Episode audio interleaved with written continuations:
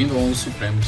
Eu sou Davi Sobreira e estou passando só para lembrar que na descrição do episódio você encontra o sumário com a minutagem de cada assunto, além de outras informações importantes. Ah, eu também não poderia deixar de pedir para vocês conferirem o nosso apoia-se. Com um real por mês vocês ajudam a manter o projeto funcionando. Obrigado pela ajuda e até depois da vinheta.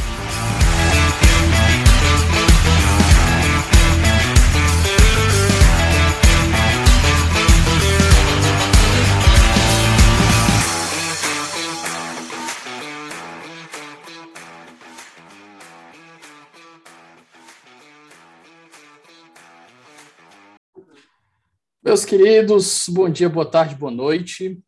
Eu estou hoje emocionado que eu estou tendo o privilégio de, de ter uma conversa com um dos meus ídolos aqui de direito constitucional, o professor Daniel Sarmento. É uma pessoa que não tinha necessidade de eu pedir apresentação, mas em nome da tradição do podcast, professor, o senhor pode dar se apresentar para o nosso ouvinte, dar suas credenciais para quem provavelmente viva fora do Brasil e não conhece seu nome? Que isso, Davi. Não, primeiro é uma honra para mim estar aqui, acompanho o seu, seu podcast, muito bom, muito legal, é, seja pela escolha das pessoas que você chama, seja pela qualidade das perguntas que você faz, está recebendo é, o reconhecimento muito justo aí da, da comunidade, não só jurídica, da comunidade brasileira de modo, legal, de modo geral. Eu sou professor de Direito Constitucional, sou professor titular da UERJ, sou advogado também, eu fui integrante do Ministério Público Federal por muito tempo, é, saí do Ministério Público Federal, hoje exerço advocacia, é, enfim, no meu escritório e faço muitos casos de litígio estratégico de direitos fundamentais no Supremo Tribunal Federal. Eu vou tomar as palavras aqui do professor Oscar Vilhena sobre o senhor. Ele disse que é, é um jurista que vive ele literalmente vive o que ele prega e o que ele trabalha. Ele vive aquilo ali. Eu queria lembrar, antes da gente continuar, que esse episódio é um oferecimento da editora Contracorrente. A Contracorrente vem fazendo um trabalho editorial fantástico no mercado de livros do Brasil. Não deixe de conferir os lançamentos pelo Instagram em arroba editora Contracorrente underline. Professor, o senhor escolheu um tema que está em voga, que tem sido muito estudado nos últimos cinco, sete anos, que tem tido uma bibliografia vasta. Inclusive, seu parceiro aqui de livro, o professor Cláudio Pereira Souza Neto, teve um livro sobre isso recentemente, lançado pela Contracorrente. E eu acho que a primeira pergunta que eu posso fazer para a gente dar um pontapé inicial é, na sua percepção, de onde começou a surgir de onde começaram a surgir esses movimentos populistas? Quais foram os fundamentos que deram força para eles ganharem espaço e estarem colocando em risco as democracias no mundo? Tá.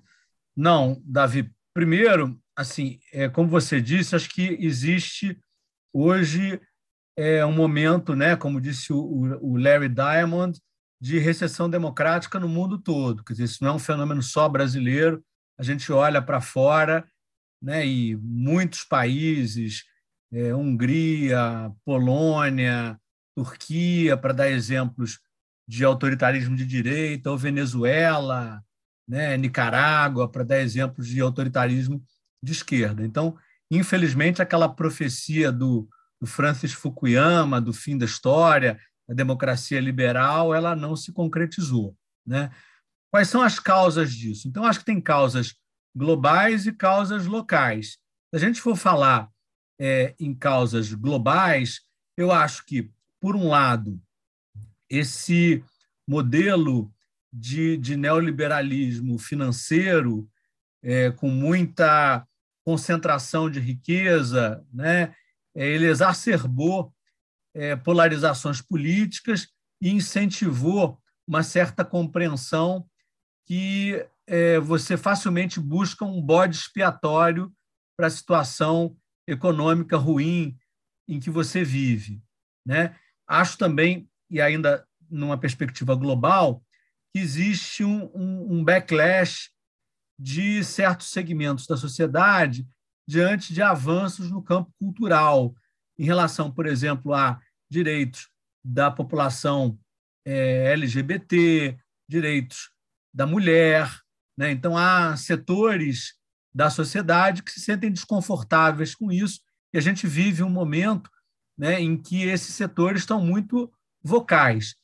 Ainda dentro dessas, enfim, tendências globais, eu acho que essa nossa sociabilidade, muito baseada nas redes sociais, muito baseada, seja, é, enfim, nesses é, aplicativos de mensageria, redes como como Facebook, né, é, agravam é, porque a gente tem pouca base comum e as pessoas vivem como se em câmeras de eco, em que aquelas coisas às vezes vão sendo reforçadas e reforçadas, as fake news prosperam, você tem pouca.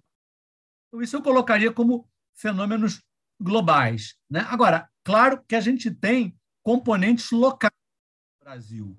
E eu, infelizmente, acho que o Brasil hoje atravessa uma crise democrática muito profunda, tem raízes anteriores, talvez desde lá de 2013, passando pelo impeachment controverso da Dilma Rousseff, passando pelos abusos da Lava Jato, mas tendo como seu ponto crítico a eleição e o governo do Jair Bolsonaro. E se, se a gente fosse pensar fora né, do próprio governo Bolsonaro, de quais são as causas disso, aqui já com uma visão local, eu diria que também são várias. Então, primeiro, uma deslegitimação da política que veio muito forte com a Operação Lava Jato um discurso de que política é intrinsecamente algo ruim, então que você tinha que buscar um outsider, algo de fora da política, muito embora o Bolsonaro não fosse um outsider, fosse um político com muitos mandatos, né? É, partidos do Centrão, etc. Em segundo lugar, eu acho que o papel da Constituição de 88 aqui teve uma certa ambiguidade. Quer dizer, por um lado, existe uma frustração com a não realização de algumas promessas da Constituição, e, por outro lado, existe uma reação diante daquilo que funcionou na Constituição de 88 em alguma medida. Né? Então, começando da segunda parte, daquilo que funcionou, você tem alguns segmentos é, que se sentiram incomodados, por exemplo, com colocar militares nos quartéis. Né? Então, as Forças Armadas apoiaram fortemente esse processo de é, crise democrática, eu diria, porque não estavam muito confortáveis com a redução do seu papel político. Né? A gente agrega isso a reações, por exemplo, de setores, de segmentos que viam o discurso dos direitos humanos como algo inadmissível.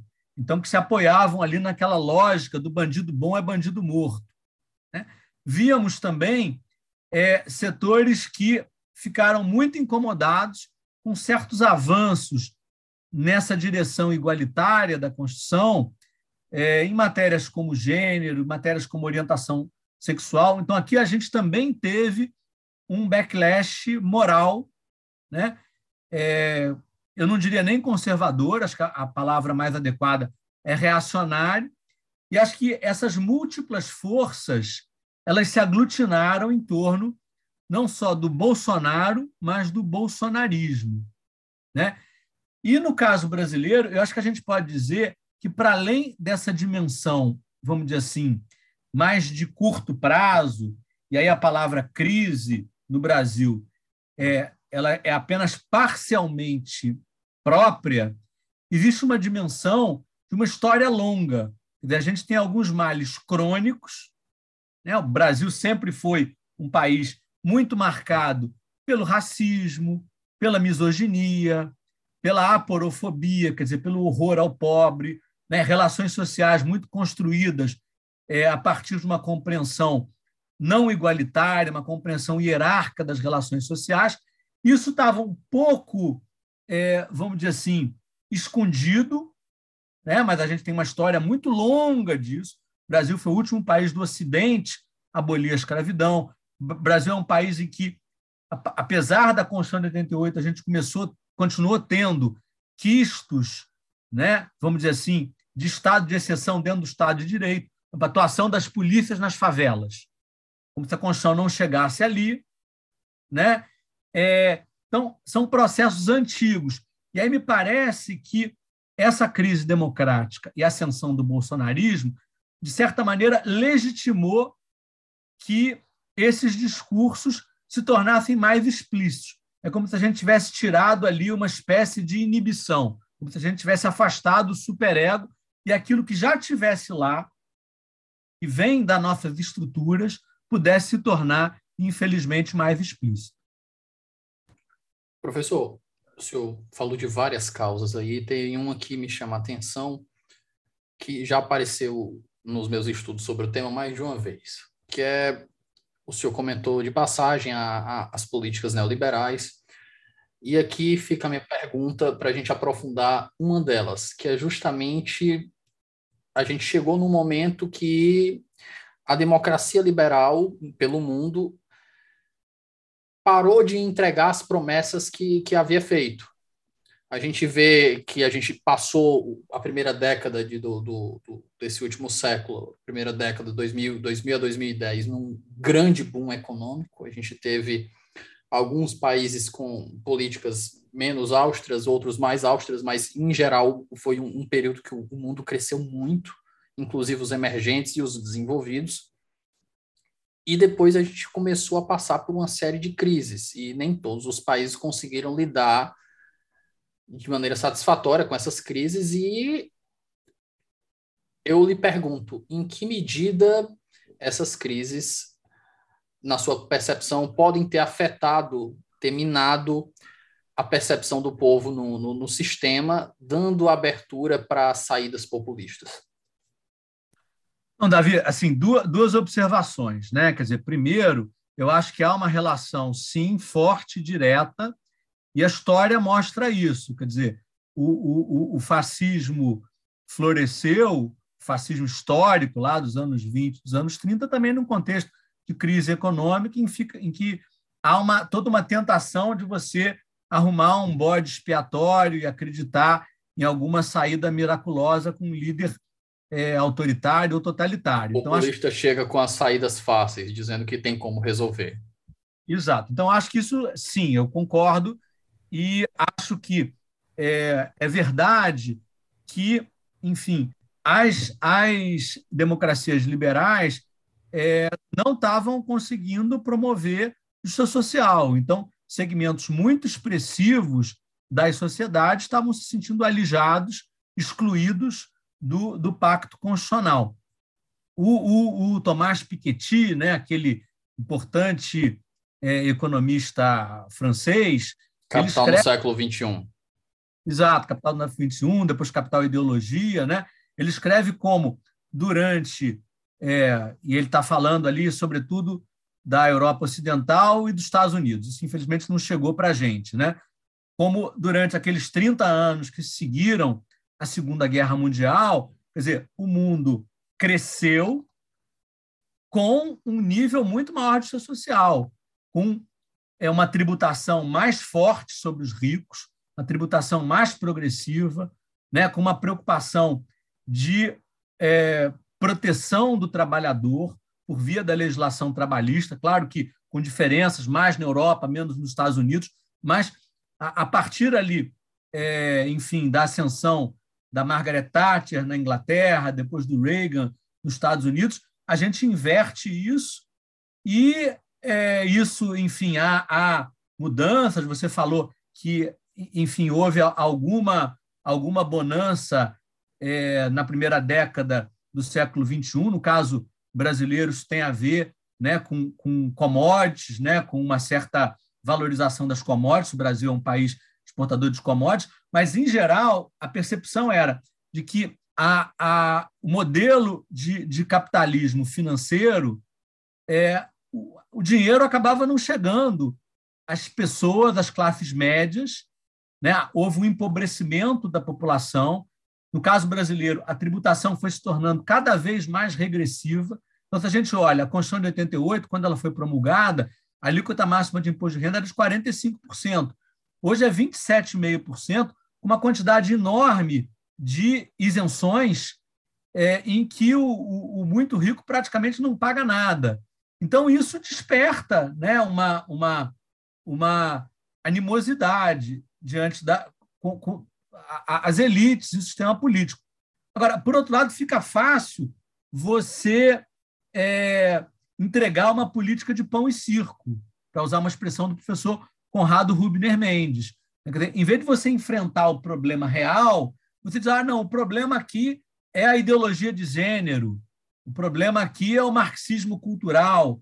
E aí, inclusive, setores que são muito prejudicados pela ascensão da direita e da extrema-direita votam na direita e na extrema-direita né, porque, enfim, se arruma ali é, é um bode expiatório. Acho que isso aconteceu no Brasil e acho que sim, a nossa crise econômica, que foi muito forte no governo Dilma, também contribuiu para essa ascensão do autoritarismo é, de extrema direita. Professor, eu vou fazer um link aqui e me permita fazer aqui o, o meio que advogado do diabo.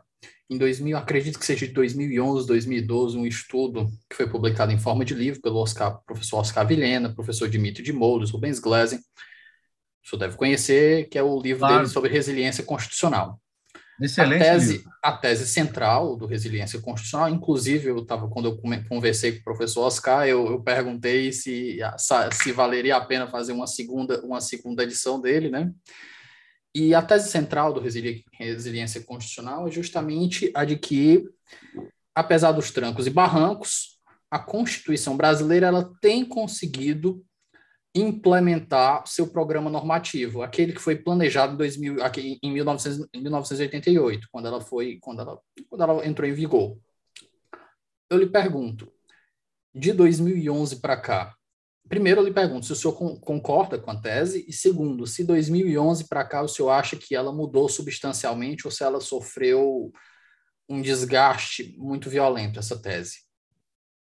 Não, primeiro eu concordo com a tese, acho esse livro muito bom, acho essa categoria da resiliência muito interessante, mas eu acho que aquilo que foi escrito e que era válido para aquela época, eu não sei se ainda se aplica ao Brasil contemporâneo, que, nas palavras do próprio Oscar, de um livro é, excelente que ele escreveu ainda antes da ascensão do Bolsonaro ao poder, é, ele caracterizou de tempos bicudos. A Batalha dos Poderes? A da, Batalha dos Poderes, exatamente. É, por quê? Quer dizer, o que é resiliência constitucional? É a, você toma aqui emprestado uma, uma, uma categoria das ciências duras que o material é resiliente quando ele consegue se dobrar, se amoldar sem quebrar. Então, se dizia, olha, a Constituição de 88 ela é meio assim. Ela tem conseguido absorver os conflitos políticos é, para que eles não se transformem em lutas, em disputas violentas. Ela tem conseguido, de alguma maneira, pautar a nossa vida social, embora haja problemas, embora haja uma exclusão muito grande e tal, a Constituição está conseguindo aqui é, sobreviver. Né? E o número elevado de, de, de emendas e tal não seria algo tão problemático. O núcleo duro da Constituição está se mantendo e ela está conseguindo se ajustar, se adaptar aos novos tempos, seja por mudanças formais, seja por mudanças informais. Eu acho que isso era é, válido, é, mas eu acho que hoje a gente tem um cenário muito diferente um cenário de risco existencial ao constitucionalismo brasileiro. Né? O, o, o governo Bolsonaro ele é um governo radicalmente contrário ao ideário da Constituição de 88. A Constituição de 88, eu lembro aqui as palavras do Ulisses Guimarães, ela se caracteriza por ter ódio e nojo da ditadura. E aí a gente tem um presidente que, enfim, no dia de ontem, né, a gente está no dia 1 de abril, ontem foi 31 de março, ele se manifestou louvando a ditadura, que ele com frequência louva, inclusive, a tortura, né, e que busca é, enfim, atacar a oposição, as minorias, né? destruir, enfim, é, o meio ambiente, desmontar as instituições de controle, é, aparelhar muitos órgãos do Estado. Então, a gente tem um, um, um risco existencial. Eu, eu acho que a gente está no momento em que a Constituição pode quebrar. Eu acho que ela ainda não quebrou, mas todos os estudos comparados no campo da ciência política, da história, mostram que o momento mais crítico nessas guinadas autoritárias é no segundo mandato de um líder autoritário.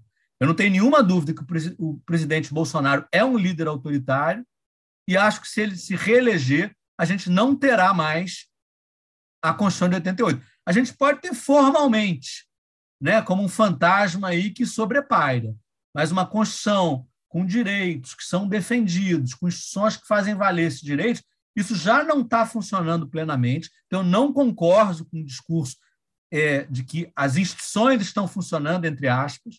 Acho que elas já foram muito profundamente impactadas, abaladas, muitas delas, algumas, naturalmente, mais do que outras. E acho que a gente talvez tenha aqui um, um, um Rubicão, né? o, o, um ponto de não retorno.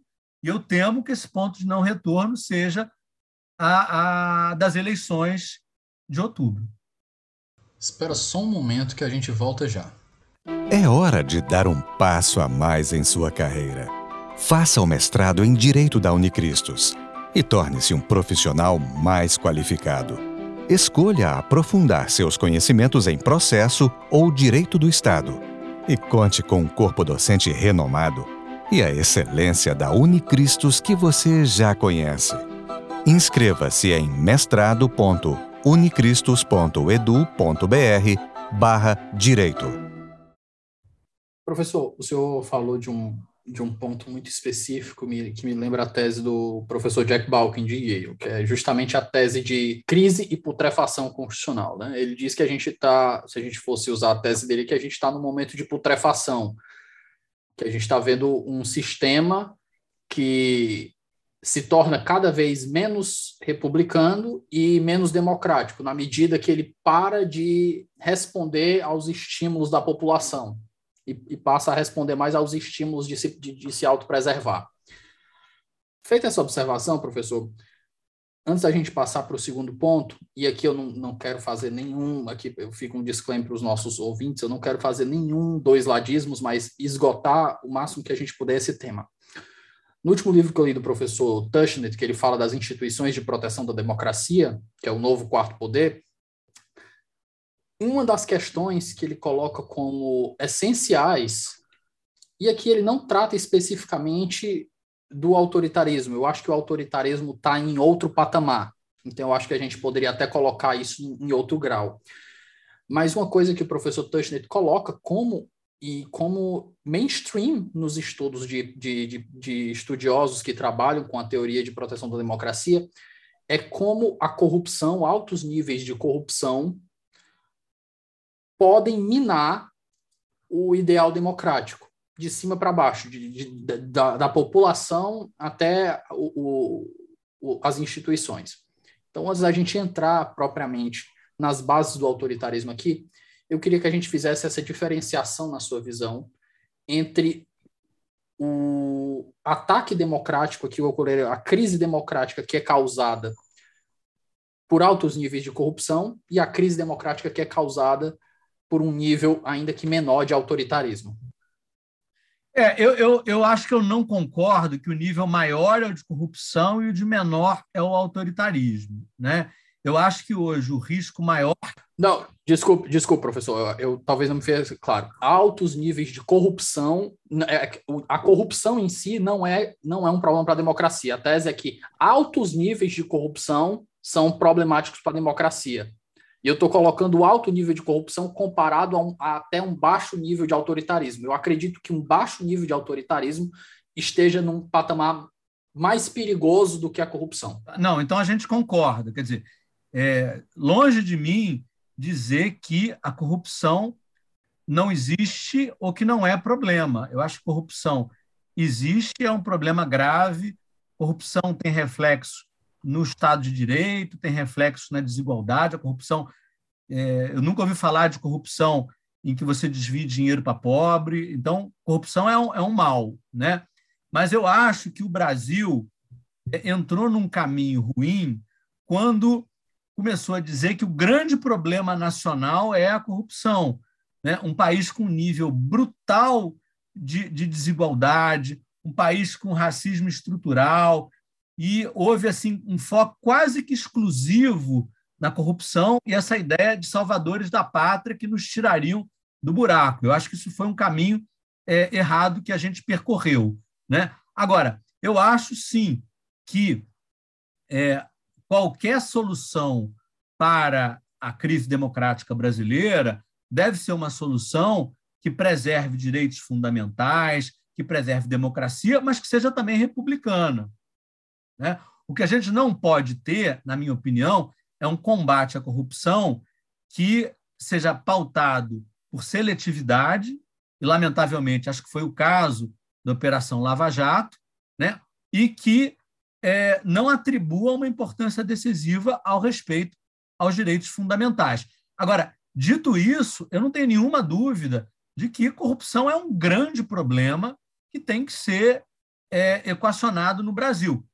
Acho que a corrupção no governo atual, claro que há, infelizmente, todos nós vimos aí é, eventos como esse do MEC, né? Ah, vimos ali a, a, CPI, inclusive em distribuição de vacinas, todos nós estamos a par do escândalo das rachadinhas. Agora, eu fico mais é, escandalizado quando você tem, por exemplo, a Amazônia queimando, né? um presidente dizendo que índios são como se fossem da pré-história, né? desmontando toda a estrutura do ensino fundamental, do ensino é, das universidades, é, cultura. Quer dizer, tudo isso que está sendo destruído é muito grave. Isso vai levar muito tempo se a gente conseguir sair desse buraco para reconstruir. Então, eu acho assim que essa, essa perda que a gente tem, mesmo que não tenha corrupção e não tenha roubo, ela em si mesma é muito grave. Né? São políticas públicas que decorrem da Constituição, que são fundamentais para a gente avançar na construção de uma sociedade igualitária, uma sociedade emancipatória, e tudo isso foi sendo minado através de mecanismos vários. Né? O, o, Oscar, que você citou aqui, num, num estudo recente, é, é, mostrou como é que isso vem acontecendo. Quer dizer, como o Bolsonaro não. Infralegalismo exatamente, autoritário. Exatamente. Como ele não conseguiu, é, enfim, aprovar uma agenda legislativa, felizmente, né?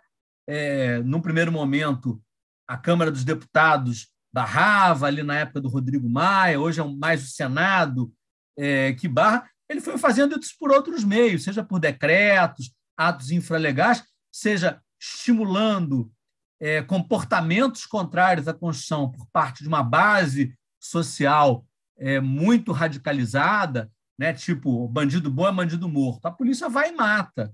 Né? É, discursos aí contra a preservação ambiental, contra os povos indígenas, contra as ONGs. A gente vê que aumenta a, a, o desmatamento da Amazônia, aumenta a invasão de terras indígenas e o desmonte dos órgãos, o aparelhamento dos órgãos. Você tira dinheiro dos órgãos, você bota em órgãos estatais pessoas que é, professam valores diametralmente opostos àqueles das instituições. Então, você bota na Fundação Cultural Palmares o cara que é contra o movimento negro. Você bota nos órgãos ambientais o cara que né, quer passar boiada para destruir a legislação ambiental. Então, isso foi sendo feito, né? E eu acho que isso, inclusive, é a, é a demonstração muito clara de que, ao contrário do que alguns otimistas disseram, as instituições não estão funcionando.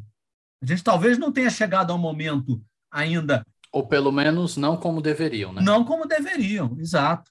Então, dizer, ah, não, não tem crise democrática, as instituições estão funcionando. Elas não estão funcionando. Não estão funcionando a contento. É, é claro que esse juízo ele é, é heterogêneo, quer dizer, por exemplo, o Supremo está funcionando muito melhor do que o IBAMA ou que as Forças Armadas. Né? Mas se a gente pensa nas instituições do Estado brasileiro, a gente tem problemas muito graves. E um outro aspecto também que eu ressaltaria nisso, eu publiquei recentemente um artigo, aliás, com esse, esse tema, é o seguinte: a vitalidade do constitucionalismo não depende só do funcionamento das instituições estatais, depende também da força da cultura constitucional. E a gente vê uma crise da nossa cultura constitucional na própria sociedade, com a quantidade de gente que adere a esse discurso. Com a própria eleição do Bolsonaro, o Bolsonaro nunca escondeu o que ele queria. Né? O Bolsonaro era um cara que, durante a campanha, falou em levar é, os, os adversários para a ponta da praia. Ponta da praia é uma alusão né, aqui ao Rio de Janeiro, tinha Restinga na Marambaia, que os militares levavam ali gente para matar. Então ele nunca escondeu, todo mundo sabia que ele era racista, machista, homofóbico, contrário ao meio ambiente, e mesmo assim votou. E a elite muito mal na fita, ele ainda continua tendo apoio, segundo a última pesquisa da, da, da Datafolha, majoritário da elite econômica. Então, isso mostra, na minha opinião, e aí, para usar, você citou o Balkin, né? uma putrefação, um apodrecimento da nossa cultura constitucional, uma baixa aderência da sociedade, especialmente da nossa elite econômica, à cultura constitucional que é baseada em direitos fundamentais, em igualdade, em separação de poderes, etc. Professor, eu acho que nossos ouvintes aqui que já escutaram, por exemplo, o episódio 6 e alguns outros episódios que a gente tratou de erosão, já sabem como funciona o, o playbook, né, o manual do, do autoritário em nível nacional. Ele tem um, um, um, manual de instruções, que ele, que é um manual de regras que ele segue para minar a democracia, enfraquecer as instituições e se perpetuar no poder. Mas aqui eu quero dar uma abordagem diferente para o nosso episódio. E eu acho que alguns pontos da, do, do combate ao autoritarismo do Bolsonaro, eles precisam ser enfrentados. Eu estava conversando com o professor Oscar e no, quando a gente conversou, no finalzinho do episódio a gente entrou no tema, e ele comenta que muitas das decisões que o, do, que o STF tem tomado hoje são tomadas no contexto de uma democracia militante que é justamente a tese do. Acho que foi a, a dissertação do mestrado do, do Gabriel. João Gabriel, Gabriel, sim.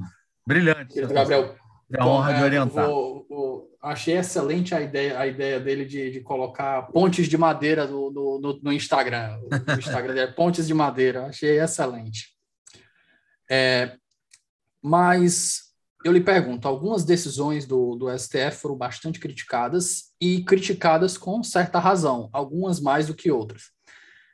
E fica aqui, eu quero, eu quero trazer algumas para a gente discutir, professor, para saber os seus insights, as suas percepções de até que ponto a gente pode defender elas, até que ponto elas são defensáveis, e aqui, lógico, com método. Ninguém está atacando a instituição. Sim, sim, sim. Ninguém está fazendo populismo, não. Sim. É, eu começo com uma mais básica, que para mim é, foi um, um, erro, um erro por parte do ministro Edson Fachin, que acredito tenha sido relator, que foi a decisão de fazer com que as universidades escolhessem o mais votado, que o, pra, o, o, presidente escolhesse o mais votado das universidades, da lista tríplice para a reitoria. Quando, acredito que, não sei se é a Constituição ou é a lei que, que determina, que é uma lista tríplice. Então, se você determina que aquele que tem a, a, a prerrogativa de escolher dentro de uma lista tríplice, escolha o mais votado, você está esvaziando o conceito de lista tríplice, que mude-se a lei e diga-se de autonomia plena para as universidades. Eu pergunto isso porque, ah, Davi, é uma coisa muito simples, não é autoritário. O problema é que essa decisão ela foi tomada no contexto de um Bolsonaro escolhendo pessoas que tinham sido pouco votadas, tinham pouco respaldo dentro das academias e estavam alinhadas para ele e ele colocou elas lá. Então, essa é a primeira pergunta que eu lhe trago. Não, olha só, Davi. Primeiro, assim, é, eu concordo com a teoria da democracia militante, que foi, né, tem aquela origem que vocês exploraram no episódio lá do Karl Lovenstein. Eu acho que ela tem é, aderência, inclusive, à Constituição de 88, e acho que ela é muito útil em momentos de crise democrática como a gente vive. Né? A, a compreensão clássica da teoria da democracia militante ficava muito focado em funcionamento de partidos, e acho que dá para tirar mais do que isso.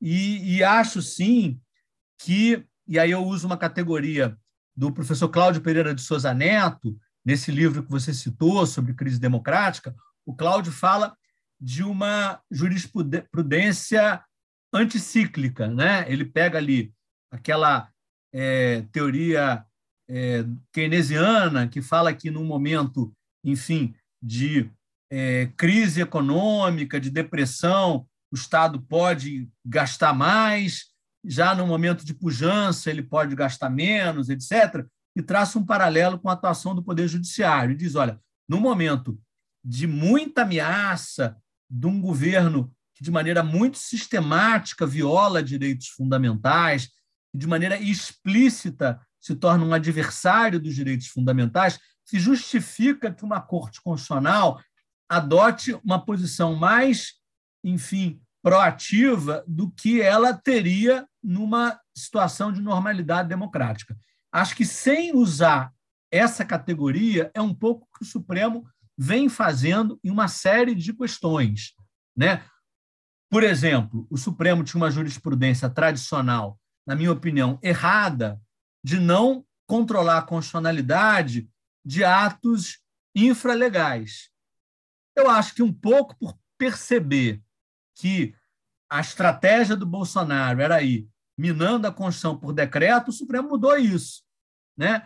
O Supremo não tinha muito a tradição de fazer esse controle mais estrutural de políticas públicas. O primeiro caso que ele começou a fazer é um caso até em que eu sou advogado, que é a DPF 347 do Estado das Coisas Inconstitucional. Em muitos outros casos, o Supremo começou a fazer isso nos últimos tempos, por quê? Porque está percebendo que sem isso ele não vai garantir os direitos fundamentais. A questão não é derrubar uma lei, até porque, como o professor Oscar mostrou muito bem, o Bolsonaro não consegue aprovar aquela agenda dele no Congresso. Então, se o Supremo não mudasse um pouco a sua postura para determinadas questões, ele simplesmente ia deixar os direitos fundamentais desprotegidos. Isso quer dizer que o Supremo acerte sempre? Não, não quer dizer que o Supremo acerte sempre. Esse caso, por exemplo, o voto do ministro Fachin eu não concordo, né? mas eu, salvo engano, eu não atuei nesse caso, mas salvo engano, acho que a posição que prevaleceu foi a da lista tríplice mesmo, não foi do voto do relator. Então, acho que no final o Supremo acabou é, atuando corretamente. Eu não tenho nenhum problema de criticar o Supremo e critico em um monte de questões, né? mas eu acho que o Supremo tem sido um bastião importante de defesa da Constituição de 88 nesse momento de crise democrática. Acho que o Supremo, inclusive, eu diria que ele melhorou, por incrível que pareça, é, o Supremo está melhor do que era antes, inclusive do ponto de vista da colegialidade das decisões. Né? Tem aquela crítica que se faz há muito tempo das 11 ilhas, etc. O Supremo está mais. O nome do, o nome do podcast está aqui para isso? Né? Exatamente, né? perfeito. Acho que o, o Supremo hoje está mais colegial, está mais tá agindo um pouco porque o desafio era muito grande. Né? Não quer dizer que não tenha errado em vários casos, acho que errou. Professor, ainda dentro desse contexto de democracia militante, o caso que eu não poderia deixar de trazer aqui, que talvez seja o mais problemático de todos aqui que a gente tem que tratar, o inquérito das fake news. O inquérito das fake news, acho que todo mundo que está escutando a gente já conhece, acho que a gente não precisa entrar em detalhes, é uma situação em que o Supremo se torna executor, vítima e investigador em um mesmo processo. Mas ele, esse, todo, todo esse contexto deve ser visto sob a ótica de democracia militante. Então, eu queria as suas percepções sobre as eu vou usar aqui com, com aspas, as investidas do Supremo usando essa ideia de um, de um, de um inquérito, do inquérito das fake news para enfrentar a expansão autoritária que veio do Poder Executivo. Tá. Olha só, eu acho que aqui a gente teve um problema estrutural. Tá? Quer dizer, eu acho que a gente não conseguiria entender esse fenômeno é, sem alusão ao papel é, muito ruim do Procurador-Geral da República nessa crise democrática. Então, o que aconteceu? Né? É, num cenário, vamos dizer assim, de normalidade. Nas CNTPs. Nas CNTPs, o Procurador-Geral da República iria atuar diante dos ataques mais graves às instituições, inclusive aqueles oriundos do presidente da República. Né? Um presidente da República que, enfim, já fez pregações golpistas explícitas. Né? Falou em, em desobedecer Supremo, né? enfim, já é, praticou muitos ilícitos penais, enfim. Eu, eu acho que o Supremo se viu um pouco ali sem ter como reagir, porque aquele que tem, vamos dizer assim, a capacidade de atuar no Supremo como titular da ação penal pública não estava fazendo, né? Então, ok, não, não acho que está ok, né? Não acho que está ok. Eu acho que qual teria sido a saída ideal para o Supremo, né? É o que eu já defendi num artigo que eu publiquei no, no jornal Globo, tem lá um, um, um blog jurídico chamado, chamado Fumes Boniures. Quer dizer, se compreende e tem uma jurisprudência tradicional de que se o Procurador-Geral da República não atua, o Supremo não tem o que fazer. Né? A gente até tem um caso concreto agora, né, da ministra, da relatoria da ministra Rosa Weber, que ela um pouco está desafiando isso. O Procurador-Geral da República não quis tocar para frente a questão envolvendo ali um daqueles escândalos de vacina, e ela devolveu para ele. Então, eu acho que o mecanismo mais adequado seria outro. A Constituição contempla, é, enfim, a atuação do Ministério Público como titular da ação penal pública exclusiva, então você não pode ter, de fato, um judiciário que acuse. Né? O princípio acusatório é um princípio muito importante, um princípio garantístico, que assegura a imparcialidade judicial. Eu acho que a gente não pode colocar isso a perder, tem que ser o Ministério Público. Mas o Ministério Público não é o Procurador-Geral da República. Você tem lá, por exemplo, o Conselho Superior do Ministério Público Federal, que, na minha opinião, pode e deve exercer esse controle naqueles casos em que o Procurador-Geral da República se omita. Então, talvez o mais adequado ali era, se o Procurador-Geral da República diz, ah, não vou fazer nada, não tenho o que fazer, né? um mecanismo que acontece com qualquer promotor de justiça no Brasil afora. Se ele atua, você tem o julgamento. Se ele não atua, você tem a possibilidade da revisão da decisão de não atuar para um órgão colegiado da instituição que é a titular da ação penal pública. Então, assim, eu compreendo a instauração desse inquérito pelo Supremo, mas não acho que foi a solução mais adequada à luz da Constituição de 88. Espera só um momento que a gente volta já. Pessoal, o Ouso Saber agora é parceiro do Onze Supremos. Para quem não conhece, o Ouso é uma das maiores plataformas de preparação para os grandes concursos do país.